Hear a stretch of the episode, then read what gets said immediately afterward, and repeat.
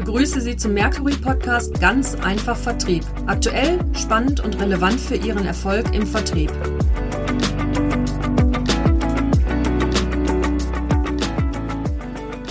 Mein Name ist Michael Herrmann und ich bin Managementpartner bei Mercury International.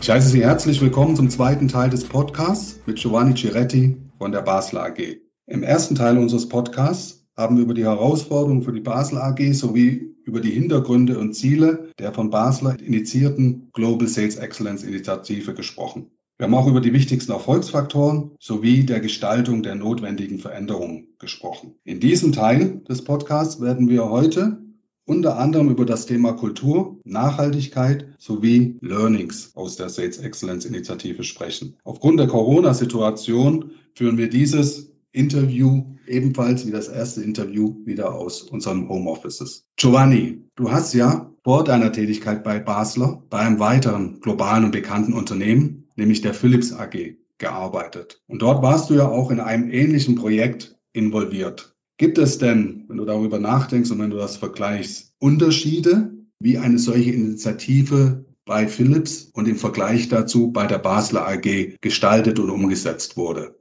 Ja, also ich, ich, ich würde sagen, also ein Unterschied ist mit Sicherheit, dass ähm, also Philips hat natürlich eine große Transformation und kulturelle Veränderung auch durch, äh, durchgeführt gehabt. Aus holländischer Konzern, die sind auch eher sehr konsensusorientiert und die diskutieren mhm. viele Sachen. Insofern ein Stück weit ähnlich als Basler, die sehr konsensus- und äh, diskussionsfreudig sind. Ähm, aber eine wesentliche Unterschied ist, also die Art und Weise, wie bestimmte Führungs- oder Veränderungsprozesse durchgeführt haben. Also in Philips waren die deutlich mehr, sage ich mal, top-down. Es, mhm. es gab eine globale Initiative, es gab eine globale äh, Programmrolle und das musste sozusagen in den jeweiligen Regionen durchgeführt werden. Und es gab nicht wirklich eine komplette Involvement von den jeweiligen mhm. Regionen in diesem Programmplan äh, und äh, sicherzustellen, dass jeder Markt auch noch gehört wird und seine Bedenken eigentlich zu äußern hat, sondern das war ein bisschen zentraler Approach runter und sozusagen die jeweiligen Regionen müssten sich sozusagen ein bisschen anordnen. Hier fand ich das schon, dass das, das Involvement und die Early Involvement von den, von den Führungskräften und von den Regionen auch anders ist. Und äh, auch das Thema Coaching wurde auch anders gelebt. Also es gab äh, ein Coaching in Philips für Führungskräfte in den Vertrieb, aber dieses Coaching war eher mehr so als machen die Leute wirklich äh, oder bleiben die Leute in den Leitplanken, die eigentlich definiert wurden für die Reviews und führen Sie diese Reviews, wie eigentlich gedacht ist und eher weniger in dieses äh, gemeinsam verstehen, gemeinsam sehen und gemeinsam handeln, wie es hier ist. Ne? Also es, hier geht es äh, darüber hinaus, nicht nur diese Kontrolle zu führen, sondern wirklich durch Fragen gemeinsam mit den Führungskräften entdecken, was die Probleme sind und vor allem gemeinsam mit den Führungskräften Ideen entwickeln, wie man diese Probleme angehen kann, sei es ein Kompetenzproblem oder sei es ein Aktivitäts- oder ein Kennzahlen-Thematik. Ne? Mhm. Und dieses, was du hier beschrieben hast, Open, Open Co-Development, Würdest du dann auch so einschätzen, dass das ähm, ein wesentlicher Faktor war? Dieses, ähm, dass von vornherein die, hattest du ja beschrieben, diese, sagen wir mal, so eine Kerntruppe von den Managern ins Boot geholt wurde. Das hatten ja. wir den Workshop, den gemeinsam gemacht, wo, wo, wo wir aus den unterschiedlichsten Regionen damals die Manager hatten und das gleiche dann auch einmal angefangen mit dem Sales Process und nachher auch mit dem Thema, mit dem Management und ja. Leadership Prozess und Cycle. Ich glaube, das ist definitiv, also dieses Free Involvement äh, dafür gehört hat oder war ein, ein, ein Faktor, der letztendlich ja. auch äh, die Veränderungsprozess besser, sag ich mal, bean positiv beeinflusst hat, weil man auch natürlich, die Leute waren nicht nur aware, sondern haben verstanden und haben mitgestaltet und somit eigentlich ein, ein True Buying und Commitment auch äh, vom Anfang an sich immer anders ausgeprägt hat, äh, ist klar, ne? aber Nichtsdestotrotz, äh, glaube ich, hat das auf, auf jeden Fall dafür sehr positiv sich ausgeprägt. Wir hatten ja bereits darüber gesprochen, dass Sales Excellence Initiativen in der Regel auch mit Veränderungen sowohl auf Führungs- als auch auf Mitarbeiterebene verbunden sind. Und ich denke, wir haben beide dasselbe Verständnis, äh, Giovanni, dass Manager bei einer solchen Veränderungen eine besondere Bedeutung haben oder dass Managern eine besondere Bedeutung zukommt. Kannst du uns etwas mehr dazu sagen, welche Erwartungen die Basler AG, aber auch du persönlich an eure Führungskräfte in diesem Zusammenhang haben? Uns ist extrem bewusst, wie, wie pivotal eigentlich die Rolle der Führungskraft ist in dieser Initiative, aber in jeder anderen äh, Veränderungsinitiative. Und deswegen erwarten wir natürlich, dass jeder Führungskraft sehr offen damit umgeht, sehr äh, eigentlich derjenige aber nicht nur offen und sagt, ja, ich, ich muss mich machen, sondern dass ich selber sich überzeugt, warum das wichtig ist mhm. und warum eigentlich der, die Erwartungshaltung ist auch gleichzeitig, dass jeder Führungskraft äh, das neue Managementsystem implementiert und dass er auch eigentlich die neue Wege eigentlich selber erlebt und selber durchführt so dass sie eigentlich bei diese selber die Dinge erfahren, eigentlich in der Lage sind, besser deren Teams zu vermitteln, die Wichtigkeit und die äh, Dringlichkeit von dieser Initiative und gleichzeitig äh, dafür sorgen, äh, für Orientierung zu geben an die Teams und sicherzustellen, so dass die Teams nicht in diese Veränderungsprozess eigentlich, sage ich mal, sich verlieren können. Andererseits erwarten wir natürlich, dass der Führungskraft ein Stück weit ein, ein, ein Rollmodell wird und eigentlich diese die sogenannten Basler Führungsexpectations erfüllt und insbesondere hier äh, besonders wichtig ist das Thema konsequent zu sein, um sicherzustellen, dass wir wirklich die Aktivitäten, die wir uns vornehmen, eigentlich durchführen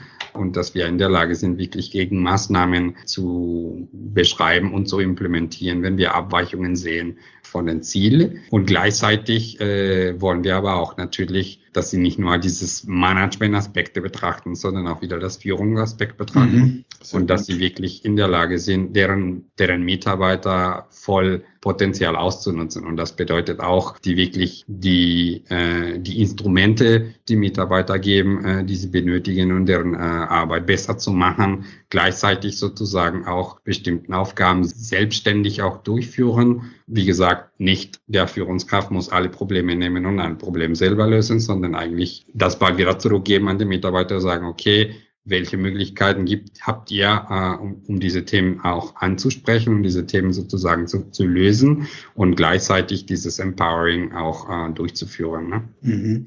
Wir haben ja in dem vorherigen Punkt dabei ja die Veränderung auch bei den Mitarbeitern und jetzt auch die Rolle der, der Führungskräfte. Mhm. Wie stark war denn der Veränderungsbedarf bei den Führungskräften? Also es glaubt unterschiedlich, aber ich würde sagen, insbesondere äh, viele von den Führungskräften waren eher äh, also der Veränderungsbedarf ist nach wie vor hoch, weil sie früher sozusagen völlig anders ein anderes Managementsystem hatten, ja. die sich mehr aus Umsatz und Ergebnis bezogen war. Und dieses Mal müssen sie deutlich mehr über die Zukunft äh, und die heutigen Aktivitäten gucken. Mhm. Und gleichzeitig Veränderungsbedarf ist, weil der, der Führungskraft wird sozusagen jetzt ihm klar gesagt, du bist nicht nur für die Ergebnisse des Teams zuständig, sondern du musst auch dein Team weiterentwickeln. Mhm. Und es ist deine Kernaufgabe, das zu erfüllen. Wir haben ja, wir haben ja ähm, Basler, als wir damals angefangen haben, mit euch zu arbeiten, waren wir total beeindruckt von der Unternehmenskultur und von diesem, von diesem offene ähm, Einstellung und diese, diese kooperativen ähm, Arbeitsstil. Und es kam uns immer so vor, so ein bisschen wie Start-up-Mentalität noch, obwohl es ja bei Weitem kein Startup mehr ist, aber sehr, sehr positiv. Ist es dann auch so gewesen, dann, dass die Führungskräfte ähm, sich dahin äh, dahingehend verändern mussten, ähm, stärker analytisch zu arbeiten, stärker ähm, zu planen und das dann auch stärker im Rahmen der Führung auf die Mitarbeiter umzusetzen und ähm, die letztendlich in diese Richtung ähm, zu steuern. Ja, ich glaube, das ist auf jeden Fall einen, äh, einen Balanceakt und wir nennen ja. das in Basler diese Ambidextrie. Auf der mhm. einen Seite wollen wir mit der rechten Hand wirklich etwas klarer, etwas mehr Struktur, Planung und Execution eigentlich wie in, in einen gut geölte Maschinen ausüben, um mhm. sicherzustellen, dass wir wirklich konsequent die Produkte verkaufen oder entwickeln und so weiter. Auf die andere Seite wollen wir immer mit der Linke halt der Kreativität beibehalten und mhm. wirklich dieses Startup und dieses Agile Way of Working auch betrachten. Äh, insofern, äh, das ist auf jeden Fall in unserer Basler Kultur so.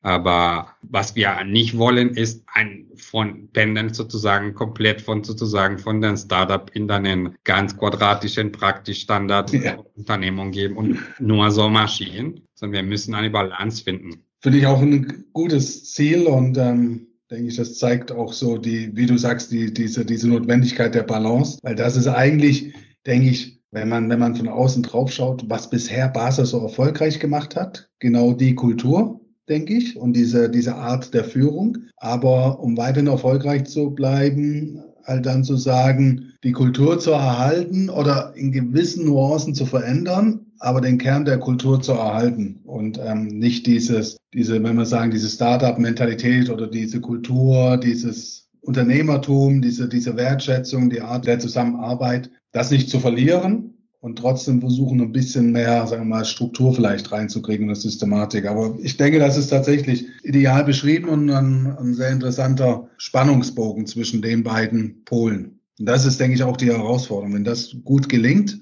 dann denke ich, ist, ähm, ist, ist Basel auch auf einem guten Weg, das, das Wachstum, wie es angestrebt ist, auch erfolgreich umzusetzen. Das bisher Gute zu, zu kombinieren mit ein paar Verbesserungen. Was ja letztendlich angestrebt wird, ist mit solchen Sales Excellence Initiativen, ist, dass das natürlich idealerweise nicht nur ein Programm ist, eine Initiative, die, die zeitlich befristet ist und dann an Wirkung verliert, sondern dass es natürlich nachhaltig ist und tatsächlich auch Veränderungen ja, im, im Ergebnis, auf der Ergebnisebene ermöglicht. Das ist natürlich eine, eine von den Kernthemen, die du erwähnst. Also jeder Veränderungsprozess benötigt eigentlich einen, sag ich mal, ich nenne das einen Keil, um sicherzustellen, dass man sich nicht ruck entwickelt, ja. Und das kenne ich natürlich von meinen äh, vorherigen Operational Excellence und Continuous Improvement Karriere. Ne? Und ja. das ist auch Basler sehr bewusst, weil Basler, also sage ich mal, wirklich eine, eine lange Historie hat mit Lean und die, die definieren sich natürlich schon als ein Lean oder ein Agile Unternehmen. Und deswegen war für uns klar, dass diese Initiative Double New Business, aber auch die Sales Excellence Initiative nicht nur ein Programm ist, die innerhalb von vier Jahren oder drei Jahren äh, gemacht wird, sondern uns war klar vom Anfang an, wir wollen das nachhaltig machen und was, was sind die Dinge, die wir gemacht haben, um das nachhaltig zu machen. Also die einerseits haben wir wirklich dieses Thema Process Coaching implementieren und etablieren und sind wir dabei, sozusagen noch eine Community of Practice zu machen. Nicht nur in der Zentrale, sondern in den anderen Regionen, um sicherzustellen, dass wir diese Rollen weiter wachsen und weiter stärken. Mhm. Äh, gleichzeitig haben wir auch neuen Rollen generiert und das ist zum Beispiel auch jetzt der, der, der Rolle, die ich auch jetzt wahrnehme, also in Corporate Sales Operations, die wirklich diese Business Steering Management Rolle ist, mhm. die eine Kern von den Kernaufgaben ist sozusagen sicherzustellen, dass wir diese Performance und diese Prozessklarheit, die wir implementiert haben, beibehalten wird und Teil sozusagen von den DNA Vertriebsoperations wird. Und gleichzeitig wollen wir stärken auch nicht nur die Rolle in der Zentrale, sondern auch regionalen Rollen auch generieren, vielleicht nicht Vollzeitrollen, aber trotzdem sicherzustellen, dass weitere Business Steering Rollen eigentlich in den jeweiligen Regionen stattfinden äh, um sicherzustellen, dass es sozusagen jeder Region für seine Gegebenheiten auch das mit sich hat. Und das glauben wir, es sind zwei Elemente, die uns auf jeden Fall helfen werden, das äh, nachhaltig äh, zu behalten und sicherzustellen, dass es jetzt so, wenn der Programm abgeschlossen wird, dass es nicht sozusagen in Vergessenheit gerät. Ne? Okay. Und das wollen wir auf jeden Fall weiterführen. Also wir wollen immer nach wie vor zweigleisig geben, immer außerhalb der Vertriebslinie dieses Coaching weiterführen. Und mhm. das ist sicherzustellen, dass es ein kontinuierlicher Prozess wird und nicht locker lassen, auch wenn die Führungskräfte manchmal sagen, ja, wir haben uns schon doll verbessert, wir brauchen kein Coaching mehr. Nein, ja. es ist ja. not optional, sondern ja, wir wollen weiter sozusagen, äh, es gibt immer Möglichkeiten, sich weiterzuentwickeln und das wollen wir ausnutzen und vor allem Möglichkeiten, sich selber zu reflektieren und dieses Coaching hilft uns wirklich dabei, das, das zu machen und gleichzeitig sowohl für die strategischen und die Verankerung zwischen die Business Areas und die Regionen brauchen wir diese Business Manager, die ein bisschen diese Translation machen und gleichzeitig mhm. sozusagen die Führungskräfte an, an die Hand nehmen und sagen, okay, das System, das ist der Prozess, das sind die Ziele, das ist die Analysen, was ist das, die Analytics und zeigt und wirklich an dieses Management, Rat und Zyklus sozusagen begleiten und weiterführen. In einem solchen Sales Excellence Projekt gibt es natürlich auch immer gewisse Learnings, also Erfahrungen und Erkenntnisse. Welche waren das für euch, beziehungsweise was würdest du heute, Giovanni, im Nachhinein anders machen?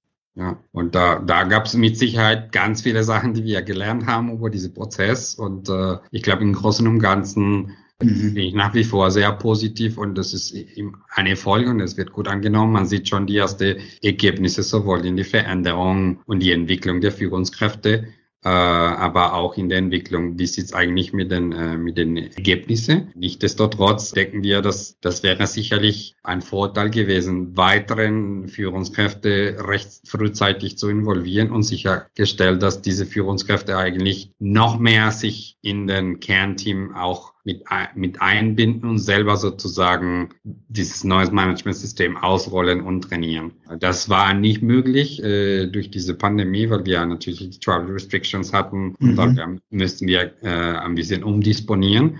Aber ich glaube, das wäre nach wie vor ein ein Thema gewesen, wo wir wirklich noch, noch mehr Commitment, noch mehr Verständnis und noch mehr Überzeugung eigentlich von der Führungskraft uns herausholen könnten mhm. und somit auch eine weitere Vereinfachung von dem Veränderungsprozess ähm, sowohl in der Führungsebene als auch in der Mitarbeiterebene geführt haben. Gleichzeitig glaube ich, wenn ich das nochmal planen würde, würde ich das genauso machen aber sicherstellen, dass sozusagen, wenn wir in dem Moment, wo wir live sind, dass es kurz nach der Implementierung und das Go Live wirklich dieses jährlichen Zyklus startet, weil wir mhm. haben bemerkt, wir haben ein Go Live sozusagen Mitte des Jahres gehabt mit dem Managementsystem. Das mhm. heißt, wir könnten die Ziele nicht ändern. Wir müssen noch sechs Monate warten. Okay. Und da war sozusagen zu weit voneinander. Hätten wir zum Beispiel in Q4 ein, ein Go Live gehabt und gleichzeitig die Zielvereinbarungen und die Incentives für nächstes Jahr gemacht, wäre das deutlich mehr Hand in Hand gehabt und man hätte nicht sich die Dinge vielleicht zweimal hintereinander machen sollen oder so. Und das letzte Element, glaube ich, äh, was uns, was wir noch aus meiner Sicht noch etwas vielleicht unterschätzt haben, ist, wie viel Einfluss hat wirklich äh, das CRM-System und die Datenqualität. Mhm. Und ich glaube, deswegen ein stärkerer Link in dieses System und gegebenenfalls sicherzustellen, dass wir nicht nur ein Prozess und ein Management-System implementieren und Dashboards in Salesforce auch implementieren, aber dass wir wirklich das Know-how und die Akzeptanz vor das CRM eigentlich weiter begleiten sollen, weil das damit mit Sicherheit noch ähm, eine von den Enabler, die wir dort haben. Das und stimmt damit haben wir noch jetzt momentan, ähm, sind wir noch beschäftigt. Die Basler AG und du, ihr hattet euch ja für das Thema Sales Excellence für, für eine externe Unterstützung entschieden. Kannst du uns etwas zu den Gründen hierfür sagen und wo du den Mehrwert einer solchen Unterstützung siehst? Ja, ich glaube also mit Sicherheit waren, waren verschiedene Elementen. Natürlich, äh, wir hatten einen bestimmten Zeitdruck und eine bestimmte Zeitschiene, die wir implementieren wollen und das war natürlich ohne externe Unterstützung nicht möglich. Und somit haben wir uns natürlich da auch noch gewünscht, einen, einen starken Sparring-Partner zu haben, die viel Know-how und Best Practices von außen bringt, um sicherzustellen, dass wir auch die ersten, sage ich mal, Barrieren äh, und vor allem einen stärkeren Commitment auch von dem Management durchführt. Natürlich durch, durch die Kooperation mit einem externen Partner hat man auch eigentlich automatisch das, weil es wird erstmal Geld ausgegeben und eine ja. Investment gemacht und ja. da wird einfach mehr Attention dafür äh, benötigt. Ja. Ähm, gleichzeitig war uns bewusst, dass wir äh, wirklich uns gleichzeitig, also sowohl Ressourcen als auch Know-how und Kompetenz eigentlich zukaufen. Und das war genau die richtige Entscheidung. Damit sind wir am Schluss unseres Podcasts zum Thema Sales Excellence angekommen. Vielen Dank an dich, Giovanni, für das Interview. Und falls Sie weiteres Interesse an dem Thema Sales Excellence oder auch an weiteren Themen zum Bereich Vertrieb haben, schauen Sie doch einfach auf unsere Seite mercury.de nach. Dort finden Sie weitere Podcasts, Artikel, Interviews und Inhalte zum Bereich Sales Excellence, aber auch zu ergänzenden Vertriebsthemen. Außerdem veranstaltet Mercury International am 23.06. von 15 Uhr bis 17.30 Uhr zwei Webinare. Das erste zum Thema Trends im Learning und Development und das zweite zum Thema künstliche Intelligenz im Vertrieb. Beide Anmeldelinks zu den Webinaren finden Sie in den Show Notes. Danke und auf Wiederhören.